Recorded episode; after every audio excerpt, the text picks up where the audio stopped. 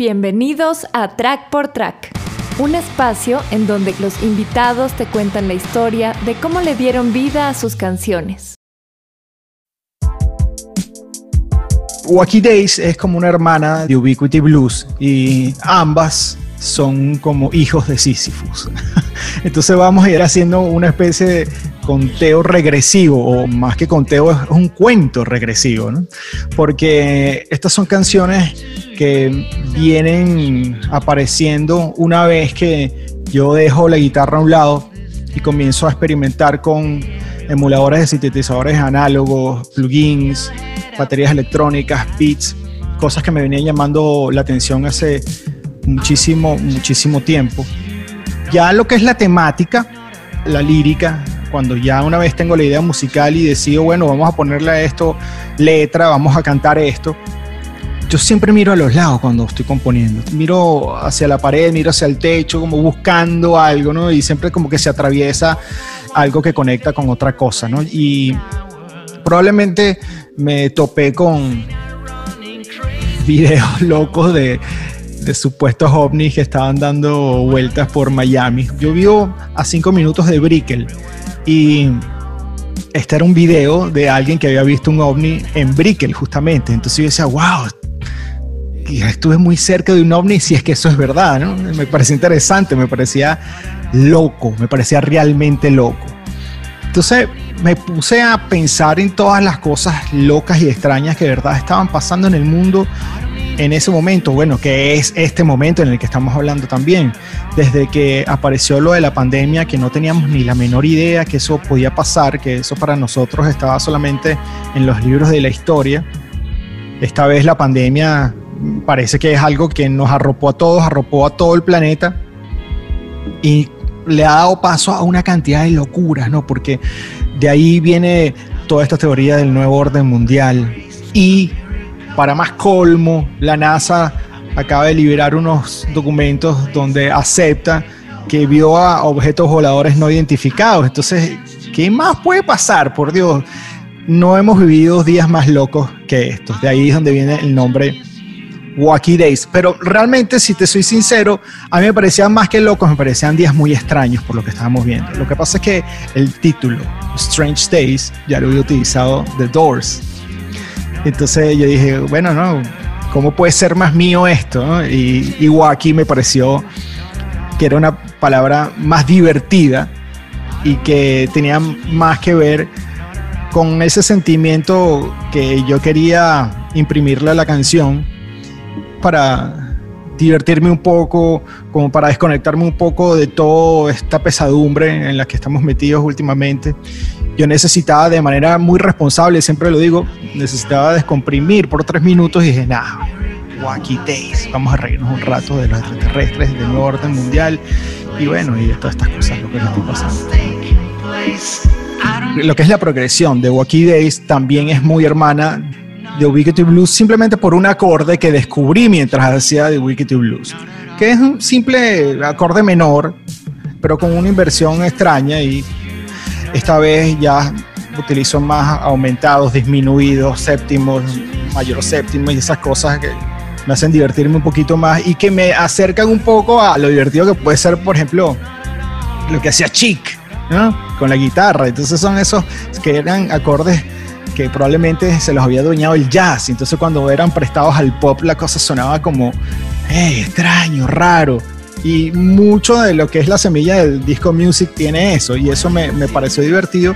Lo que pasa es que una vez que ya tenía como, eh, como esa secuencia de acordes, lo llevé al teclado, porque una vez más creo que me siento aún que la cosa guitarrera eh, la estoy evitando para no caer en un lugar común, que es un lugar común para mí. Entonces probablemente lo llevo a los, a los teclados y luego al final yo le agregué una guitarra, pero como te digo, una guitarra más disco funk que era como dándole un ambiente, un crescendo al final pero donde los teclados fueran los que marcaran la ruta, pues.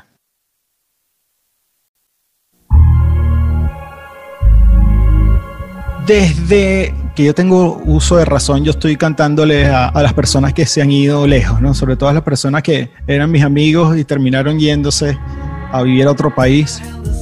Pero esta vez, eh, cuando hablamos de Ubiquity Blues, se inviertan los papeles. Ya es la primera vez que me toca a mí hablar desde el punto de vista del que se fue.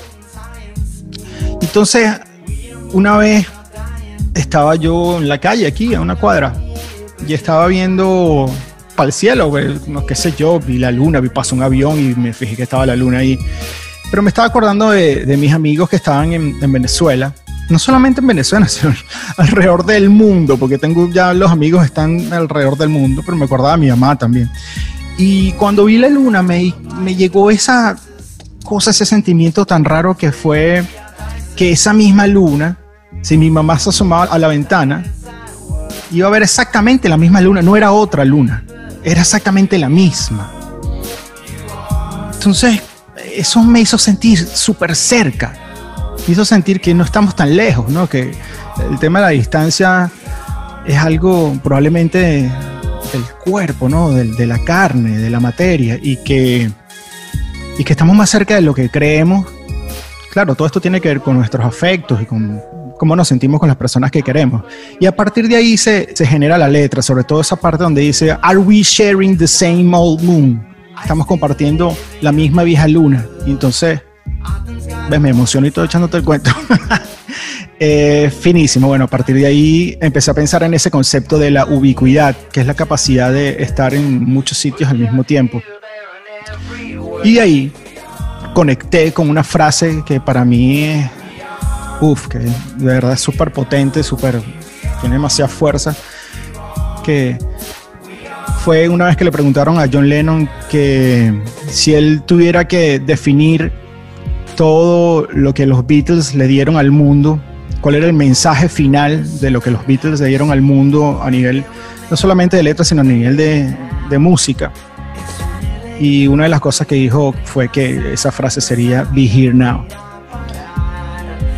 Y me pareció que conectaba muchísimo con lo que venía yo sintiendo, que es importante estar aquí y ahora, no vivir en el pasado y no estar todo el tiempo pensando en el futuro, sino disfrutar lo que tenemos en el momento. Lo que ocurre con el, con el tema de la música fue que, que los plugins emulan instrumentos de aquella época, sobre todo el Juno, yo creo que el 90% de la música de los éxitos pop de los 80 tienen ese teclado. Y una vez que tú lo escuchas, el primer sonido que sale de ese teclado, tú inmediatamente te transportas. Y aparte de eso, comencé por primera vez a utilizar beats, como se arma un beat, tanto para el hip hop o para el trap. por ejemplo, los hi-hats de trap son una de esas cosas que me parecía que le daban otra onda, ¿no? Una cosa un poco más luz y al mismo tiempo más actual y me sacaban de lo de que siempre he estado haciendo.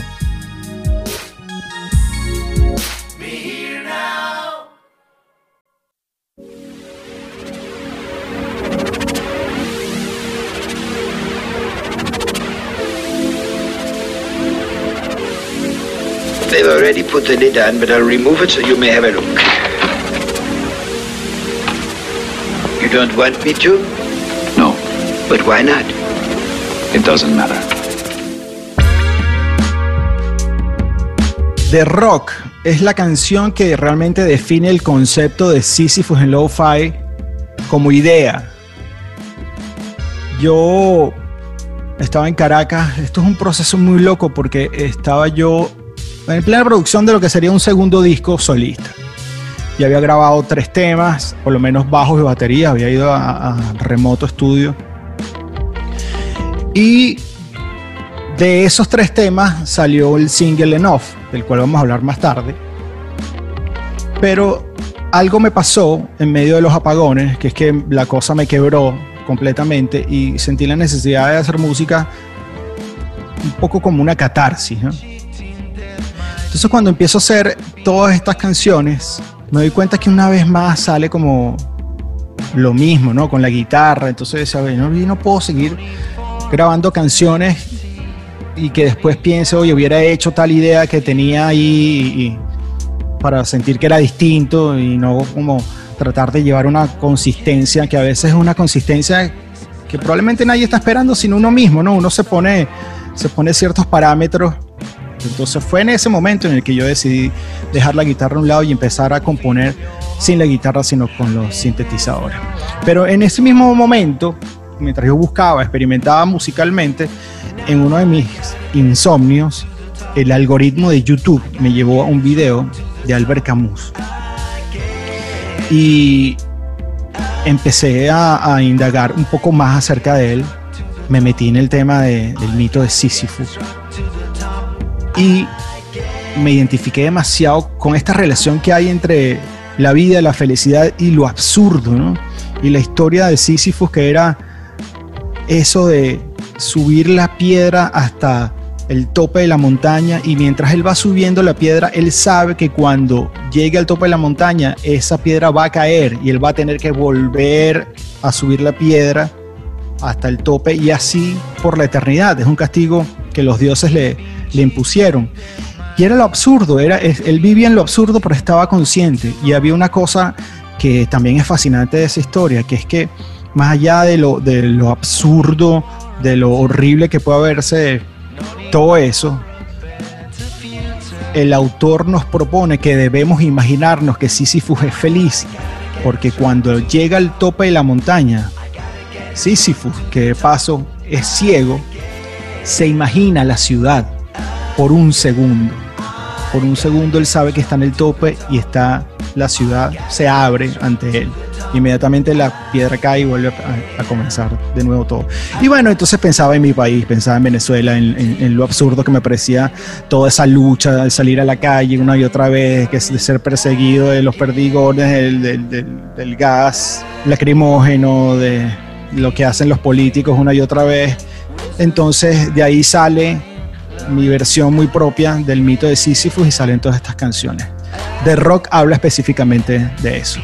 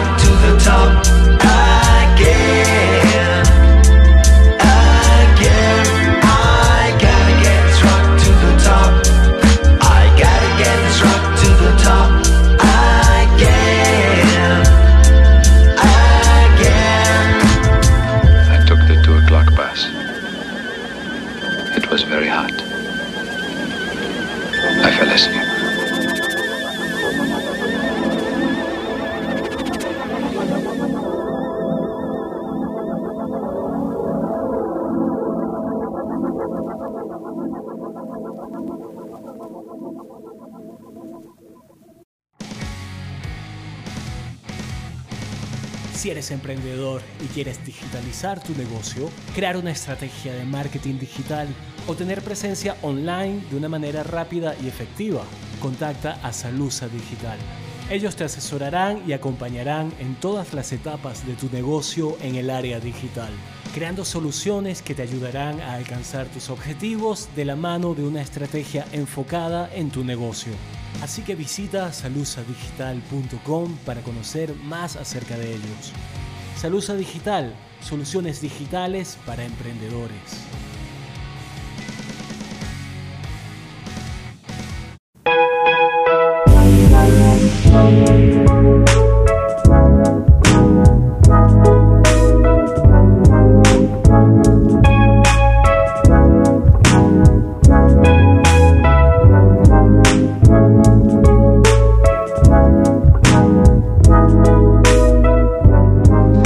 Para mí hablar de Don't Rush the End tiene un, no sé, un gusto particular, porque podríamos hablar, por ejemplo, del que fue el segundo single de Sisyphus, que fue eh, That Thing You Do, pero prefiero hablar de Don't Rush the End porque creo que es la canción más distinta a nivel musical que yo he hecho de todo lo que he hecho antes. Es esas canciones que yo podría apostar que se lo pones a alguien que me conoce sin decirle que soy yo y no va a saber que soy yo. Sobre todo porque se mete muy de frente con la cosa RB.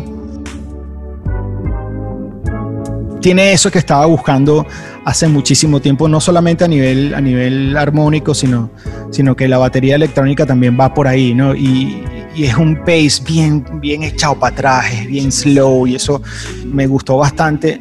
Es una de las canciones de las que más orgulloso me siento. Claro, yo como, como compositor, ¿no? Esto ya es una experiencia muy, muy personal.